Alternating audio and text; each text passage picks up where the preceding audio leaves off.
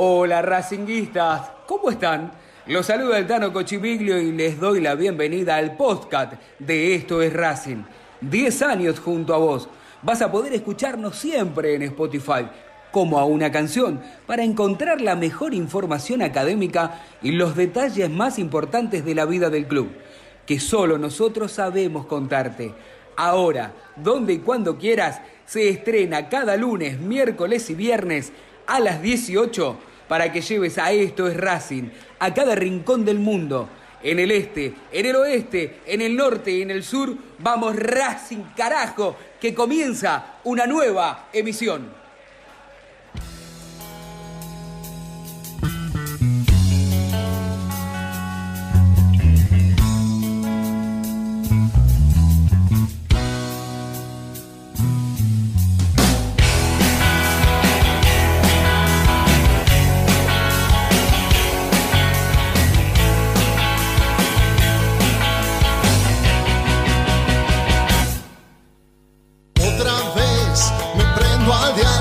Esto es Racing y es así. Un sentimiento en celeste y blanco. Y si hablamos de pasiones, no me la cuentes a mí. Si del pecho el corazón me arrancó. Y grito, vamos a caer. Hoy no puedes ver.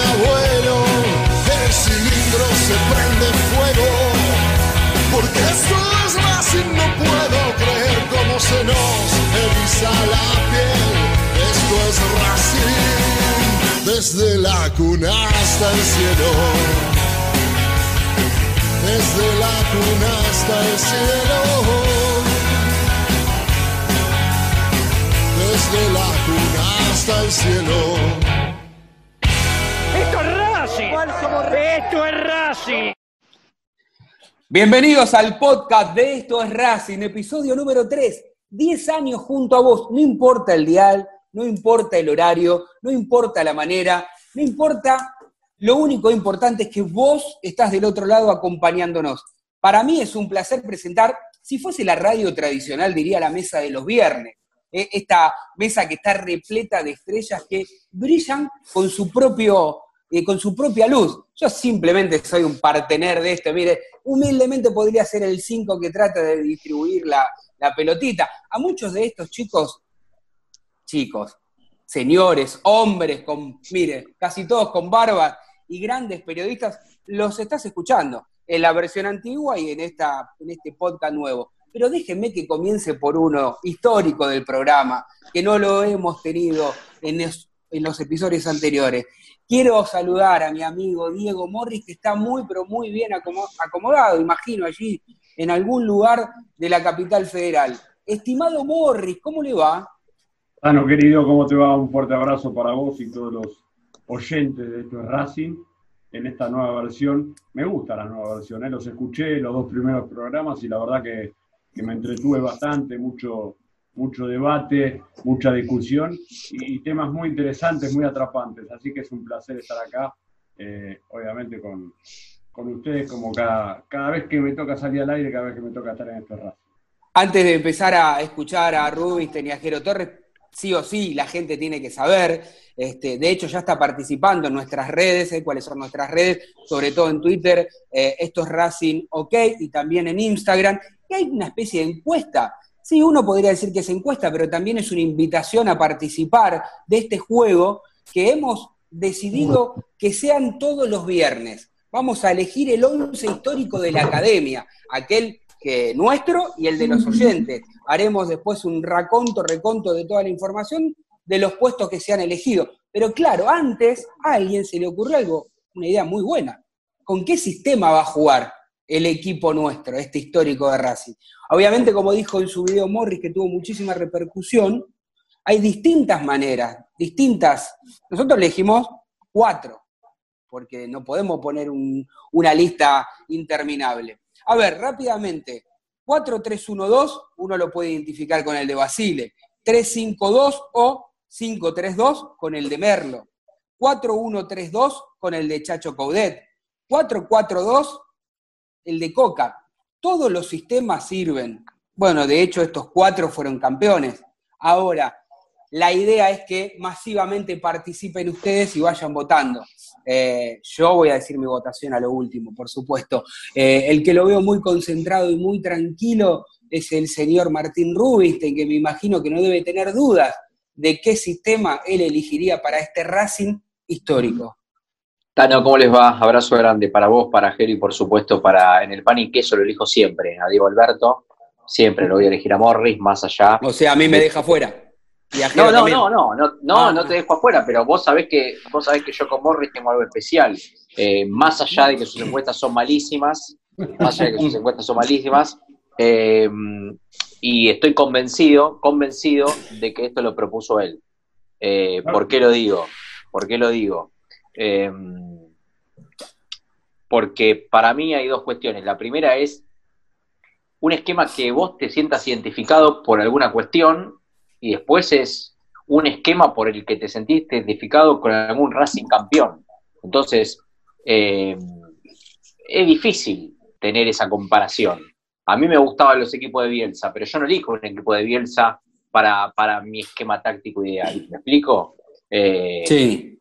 Por eso digo que, Igual, que ¿Cómo jugaba el equipo? al más viejito le pregunto, ¿cómo jugaba el equipo de José Morris? Espere, espere, pero, pero justamente antes de ir a, eso, saludemos a Jero, también quiero decir esto, que el hincha, no importa la edad que tenga, no importa la edad que tenga, porque pueden participar todos. Ah, por eso lo pongo el equipo de José. No, por eso digo, claro, uno más o menos tiene que entender cuál es la, idea original del Racing o la, que al hincha más le gusta o, o que la historia ha demostrado es medio complicado, digamos. Si fuese sencillo, no, generaríamos ningún tipo de polémica. Por ejemplo, Jero Torres, a quien ahora voy a saludar, es el más joven del equipo, por lo menos de los que estamos hoy aquí en este podcast número 3, en este episodio número 3. Uno debería decir que no vio al equipo de Basil, es más, no había nacido, imagino. Usted nació en la década del 80, del 90. ¿Cuándo nació, Jero? ¿Cómo anda, Tano? Muy, pero muy buenas tardes, buenas noches, buenos días, depende del horario en donde nos esté escuchando la gente. Es un placer para mí compartir esta conversación con grandes del mundo racinguista como son ustedes.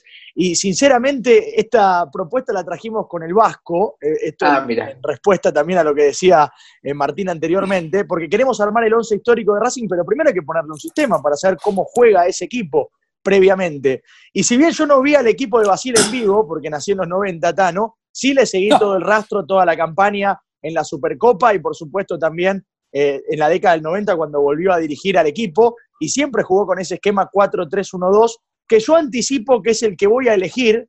Después voy a darte mi argumento de por qué voy a elegir ese sistema, y también quiero responderle a la gente que está votando por demás a un sistema, pero eso más adelante también cuando tengamos un rato. Puede empezar cuando usted quiera, mi estimado Morris. En este caso, siempre primero, a ver, ¿qué está primero, el huevo o la gallina? Porque en realidad siempre hablamos de, depende del plantel que vos tenés, con el plantel que vos contás, es cuál es el esquema que vos vas a, utilizar. Siempre se habla de eso. Pero acá en este caso lo, lo separamos porque la realidad es que cada entrenador tiene su esquema predilecto, tiene su, a ver, su sistema táctico preferido. Imagino que también los oyentes que están del otro lado escuchando, nosotros cuatro, cada uno tiene el suyo. Recién Martín eh, hace un ratito dijo, a él le gustan los equipos de Bielsa. Bueno, Bielsa tiene un sistema, 3-3-1-3, eh, puede ser un sistema de 3-5-2, puede haber muchos sistemas tácticos. Eh, lo concreto es que en base a, a, una posición específica de lo que vos pretendés, vos parás los jugadores en la cancha. A mí me gusta siempre jugar con línea de cuatro, ya partiendo de la base que la línea de tres no me gusta porque eh, es como que me falta algo de los costados. Yo que a mí me gustan los laterales, me gustan los dos laterales y los dos centrales. Eh, después soy un poco más flexible porque el Coco Basile, ahí en la encuesta que, hicieron los chicos, eh, jugaba mucho 4-3-3. Yo recuerdo, por ejemplo, para aquellos memoriosos, Filiol Vázquez, Costa, Fabrio, Larán, Acuña, Ludueña, Rubén Paz, Medina Bello, Toti Iglesias, Walter Fernández, o Colombati en lugar de Rubén Paz hasta que llegó el uruguayo, y después cambió el coco, porque después jugaba con un doble enganche, jugaba con Colombati y con, y con Rubén Paz. Entonces ahí sí jugaba con dos delanteros que terminaban siendo Catalán y Walter Fernández. Digo, muchas veces te vas acomodando y amoldando a, a los jugadores con los que vos contás, pero como esto es libre, primero eh, elegimos la táctica y después los jugadores que queremos, yo claramente el sistema que más identificado tengo eh, en cuanto al gusto futbolístico es el 4-3-1-2, porque a mí siempre me va a gustar jugar con enganche. Lo que pasa es que está en extinción, pero a mí, un jugador organizador como Rubén Paz, eh, como Matute Morales, como el mismo Colombati, el Mago Capria, son jugadores que le dan ese salto de calidad y ese pase-gol que hoy no vemos mucho en el fútbol argentino. Hoy se habla mucho de- del tema de, volver al 4-3-3 para jugar con jugadores por afuera y romper por afuera. Yo te digo, en mi 4-3-3 ideal te pongo a Chupete Vázquez, Costa, Fabri y Bedoya, por ejemplo. Es una línea de cuatro que a mí me gusta, de, lo que vi. Ludueña al 5, no tengo duda. Por derecha Camote Acuña y por izquierda te puedo poner, mira, o a Ricky Centurión o o a Acuña, o al huevo Acuña. Te, traigo uno de más de, esta época. Rubén Paz el enganche y los dos puntas, y acá nos matamos. Pero, dos puntas, ¿cómo son los dos puntas? Y bueno, yo te digo que te puedo jugar con Lisandro y, y con Milito, con Bou y con Lisandro, con Milito y Teo. Es muchas variantes. Walter Fernández es un juego que rompe por afuera. Medina Bello es otro que rompe por afuera por la derecha. Entonces, por eso, cuando vos tenés delantero como Medina Bello y Walter Fernández, indefectiblemente tenés que jugar un 4-3-3. No hay otra alternativa, porque tenés que tener un 9 central que, que- que- que rebote, que salga, que entre al área y salga, pero también tenés que jugar por afuera, porque ahí te falta el enganche. Vos ahí tenés Sí. un tres volantes clásicos, un 8, un 5 y un 10, pero el 10 es un volante por izquierda, que puede ser hasta Maxi Morales. No sé si están de acuerdo, pero Maxi Y Morales para el equipo, para el equipo histórico de Racing, Maxi Morales, bueno, igualmente eso cuando vayamos hablando por los puestos eh, podemos ah, charlarlo mejor, pero yo escuchándote, Diego, la- a la conclusión que, que llegaba también, si, si se me permite, Tano, es eh, Por supuesto ponderar, sí, adelante. pon- ponderar ese puesto, porque yo también elegiría el 4-3-1-2 para armar el equipo histórico de Racing, por ese, ese lugar que creo que le va a pertenecer a Rubén Paz, pero que también lo tuvo a Capria, que lo tuvo a Colombati, que estuvo el Bocha Maschio, Claro. que obviamente, bueno, hasta Gio Moreno, que eh, obviamente no, no fue campeón ni de la magnitud de los apellidos que dijimos antes, pero que representó al puesto. Digo, sacar ese Mire, puesto dentro de- del equipo cómo- histórico sería un error.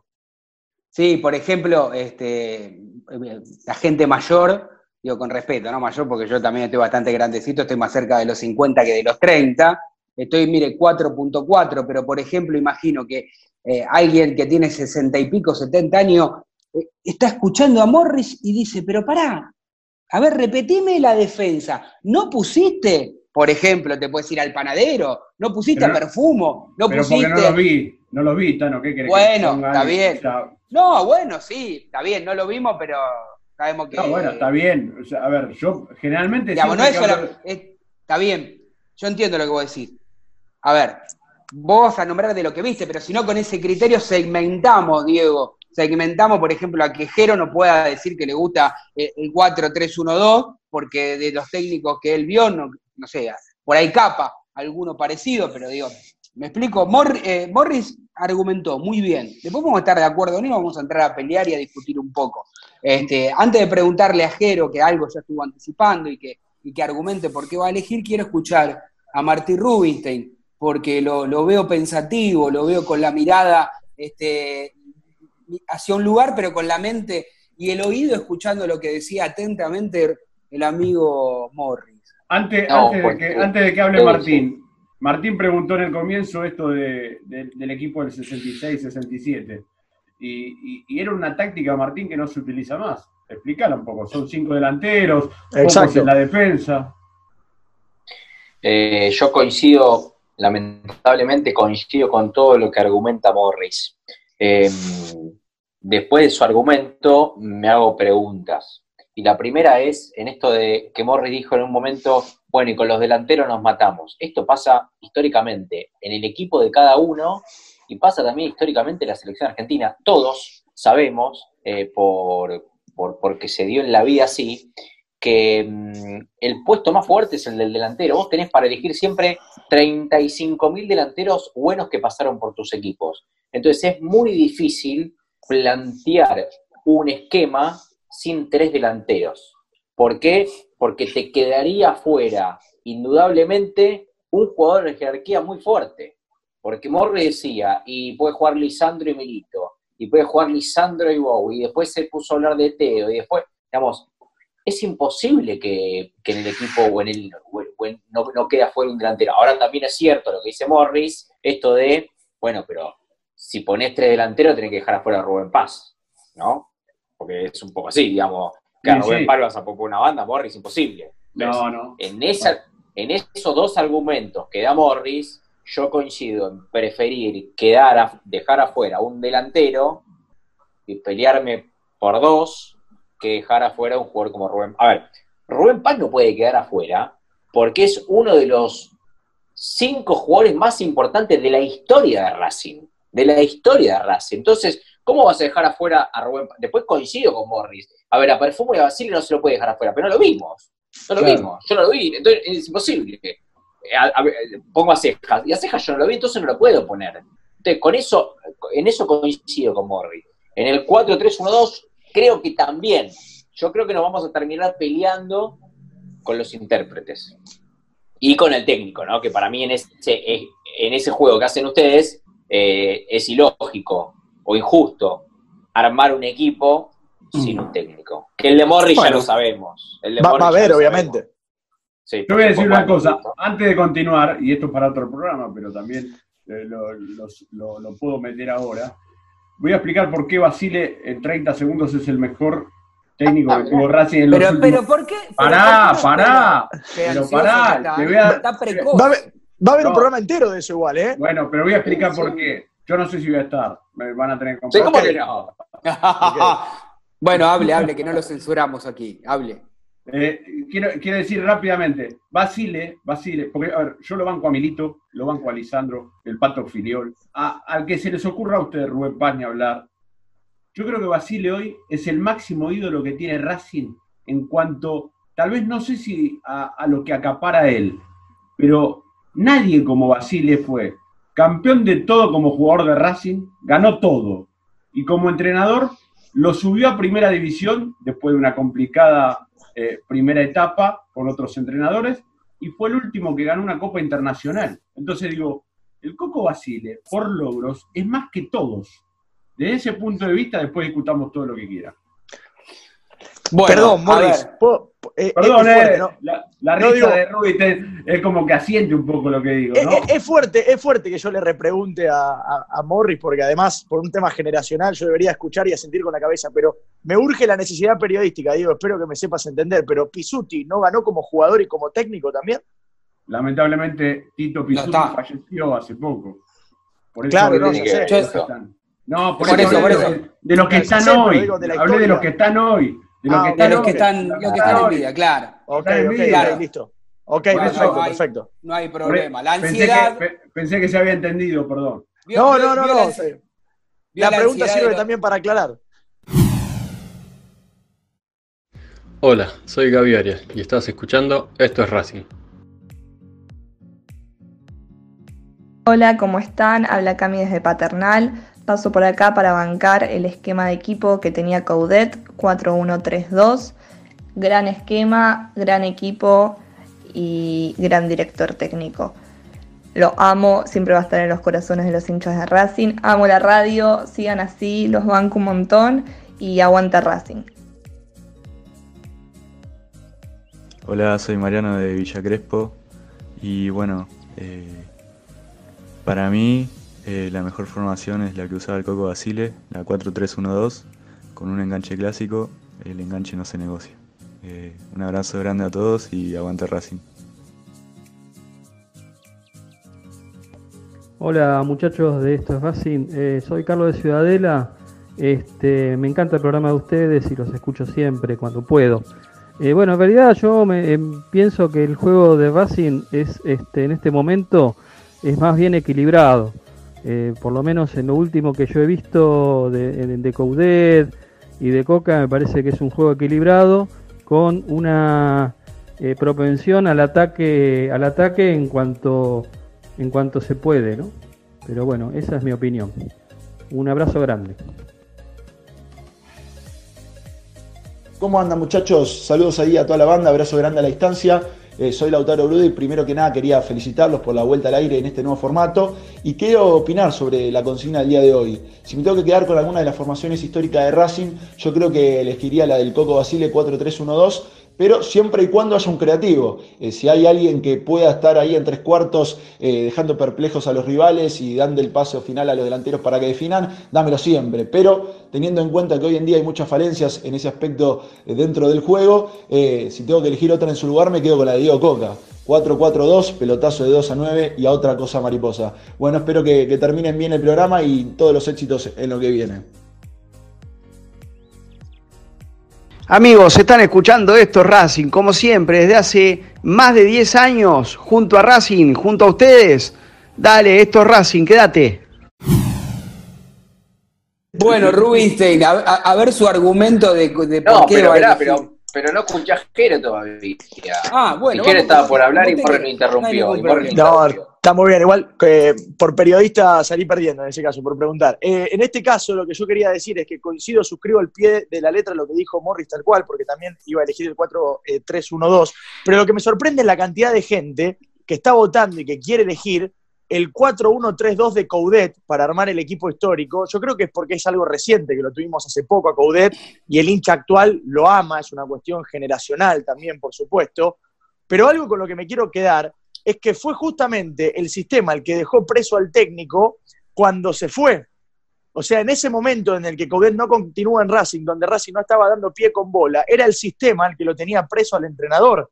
No sé si recuerdan bien a lo que estoy Pero eso haciendo habla, perdón, eso habla mal de, de- del sistema táctico o de Coudet que no supo manejarlo. Porque Por eso es lo que estoy planteando, digo, porque fue una cuestión que lo tuvo preso en su momento. Yo recuerdo programas de esto de Racing donde nos sacábamos los ojos hablando Mm. de que Coudet podría probar algo nuevo y que siempre Racing hacía lo mismo y que se había tornado monótono. Entonces, siendo el sistema el que lo tuvo preso al entrenador, me sorprende que quizás eh, hinchas generacionales como yo, o sea, los actuales, estén eligiendo tanto este sistema por el, encima del sistema de, Bas- de Basile o de Merlo No, incluso, ¿no? También, va, el- el también va en sintonía, digo, para cerrar, algo, algo chiquito, va en sintonía con algo que agregamos hoy en la consigna, que luego preguntamos qué tipo de fútbol representa más a la línea idiosincrásica de Racing.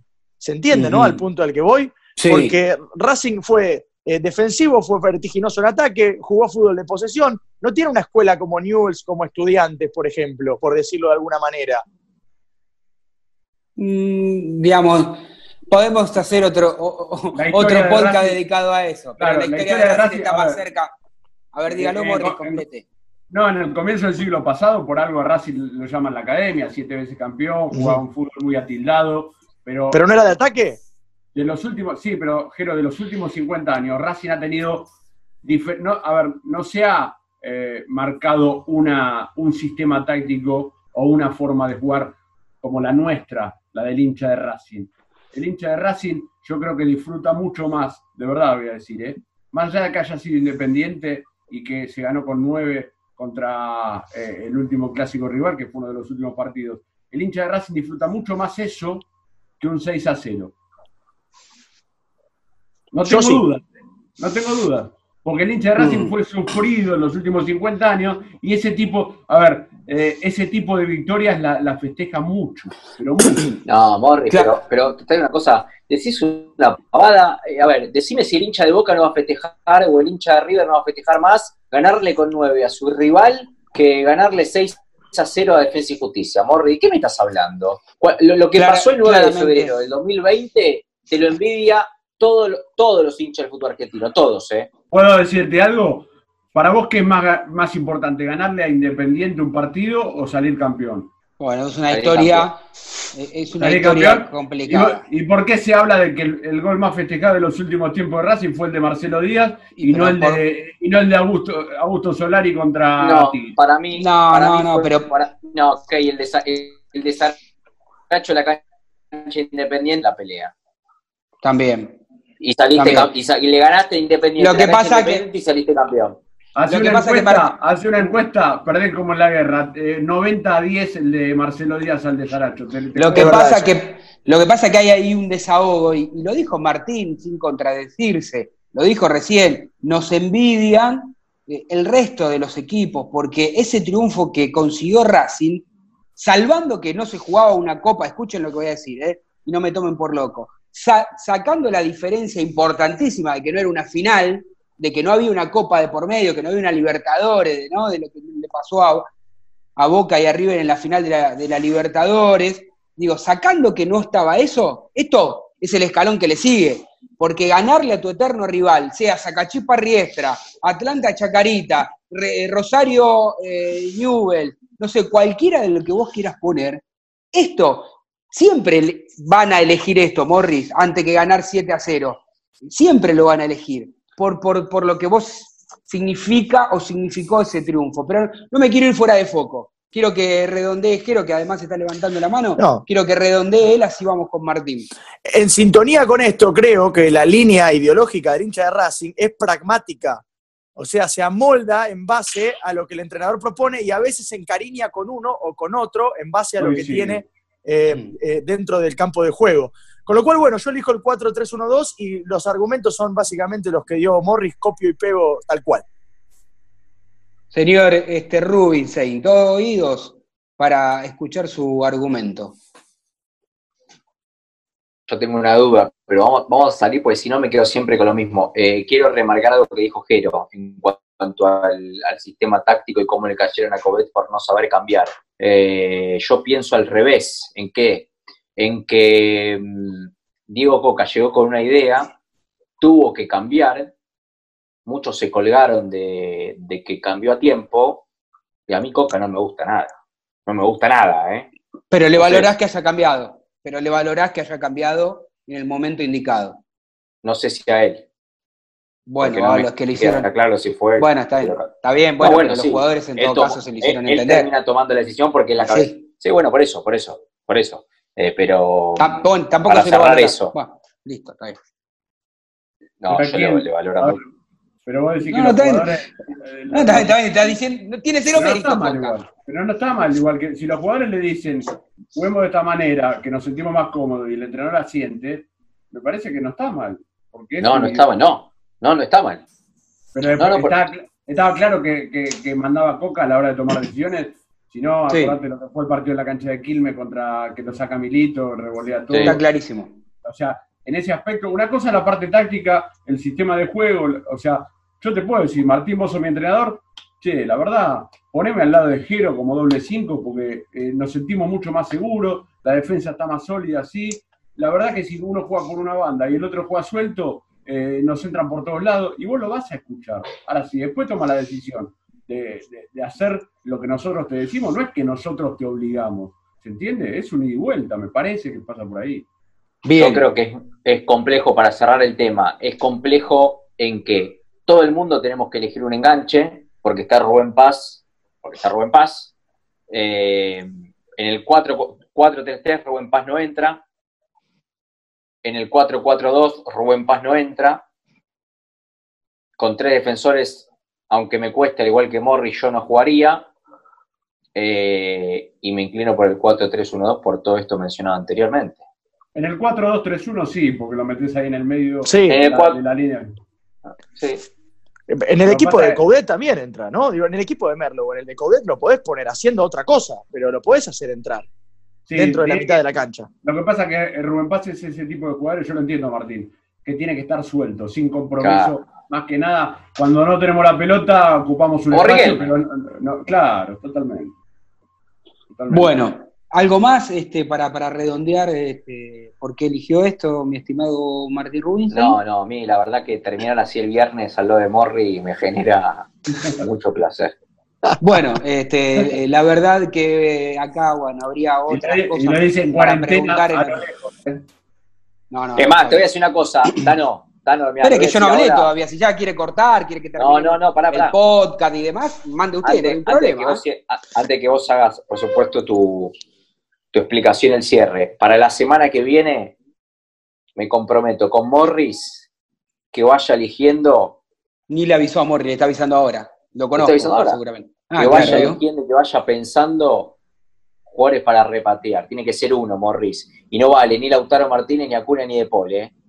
Terrenales. En la semana seguramente vamos a poner las opciones en redes sociales para que la gente participe con nombres propios directamente, con terrenales, eh, y el viernes seguramente lo debatimos con Morris. Bueno, a ver, lo- los he escuchado a todos. Ahí no sé si Jero tiene a manos antes de que yo pueda este, argumentar y, reafirmar un poco, si más o menos nos puede decir cómo, cómo está la votación.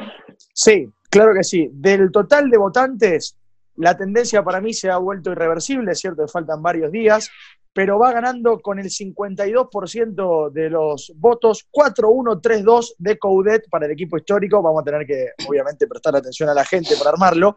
Y segundo está con el 28%, 4-3-1-2 de Basile. Nosotros se lo adjudicamos a Basile. Más atrás, 11%, 4-4-2 de Coca y 3-5-2 o 5-3-2 de Merlo, 9%.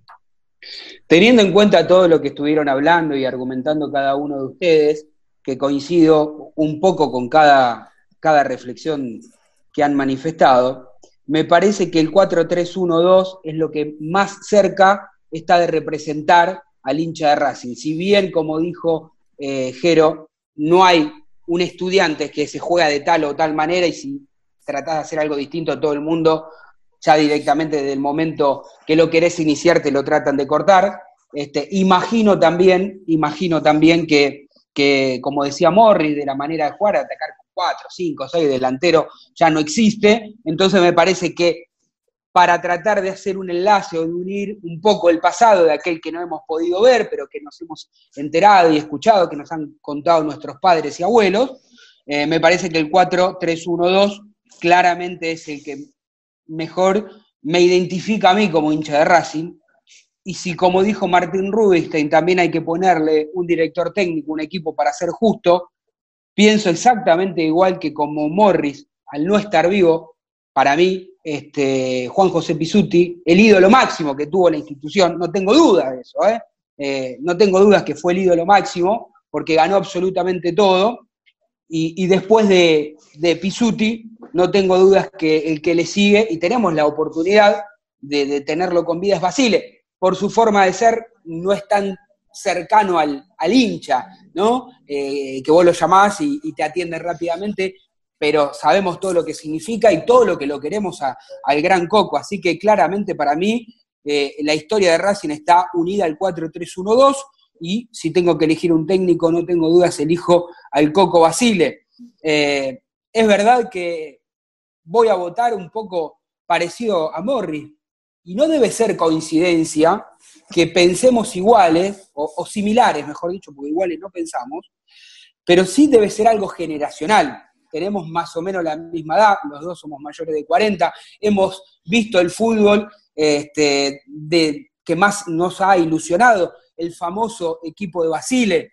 Eh, no puedo sacarme el sombrero con la gran campaña que hizo Coudet.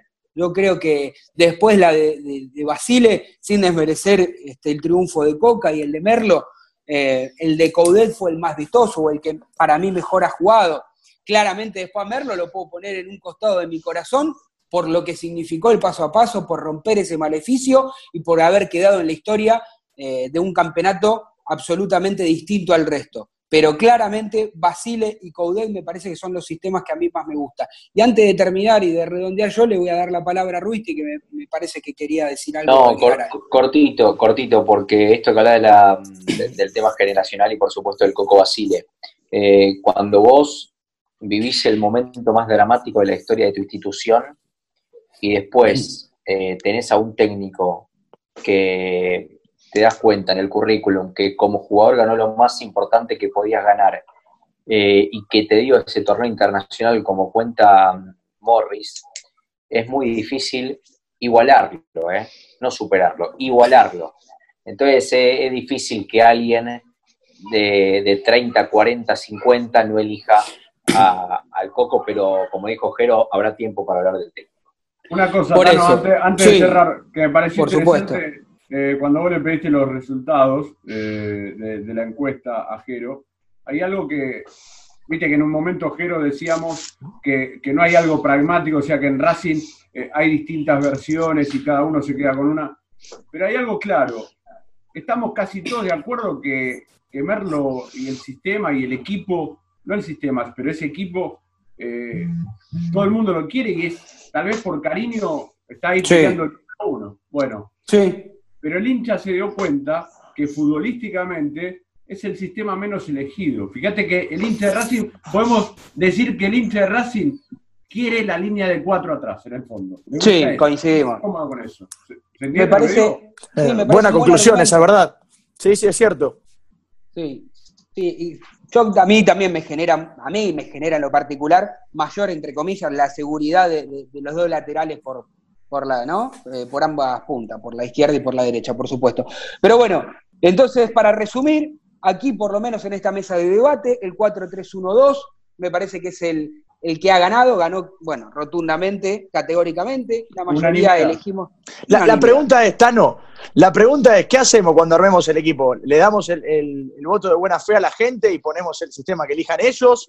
¿O nos quedamos con me- nuestra argumentación? A mí, se, a mí, a mí, a mí se me estaría, se me está se ocurriendo algo que obviamente hay que darle la derecha a, la gente, a la votación de la gente, y hay que armarlo como la gente dice, y cuando empecemos a votar el 11 del puesto por puesto, ahí lo veremos. Pero después, ¿por qué no podríamos hacer el 11 Cada uno que suyo. decidió el nuestro o el de Sí, estos sí, obvio. digamos, ¿no? Claro, por Pero supuesto. claramente vamos a, a mantener la consigna para ser justo, porque si la vamos a cambiar en el medio, ¿no? Podemos Este, sacar dos. Podemos sacar uno de lo que vota la gente y uno de lo que eligen los periodistas dentro del programa. Así nos quedan los dos sistemas. Me parece muy bien. Bueno, para finalizar quiero agradecer a cada uno de, de- de nuestros oyentes, eh, porque nos han llegado los, números y son miles que han escuchado eh, el primer podcast, el segundo es muy reciente. Este, este episodio no tengo dudas que con la participación de Jero, de Morris y del amigo Martín Rubinstein, seguramente también, mire, tiene vuelo propio.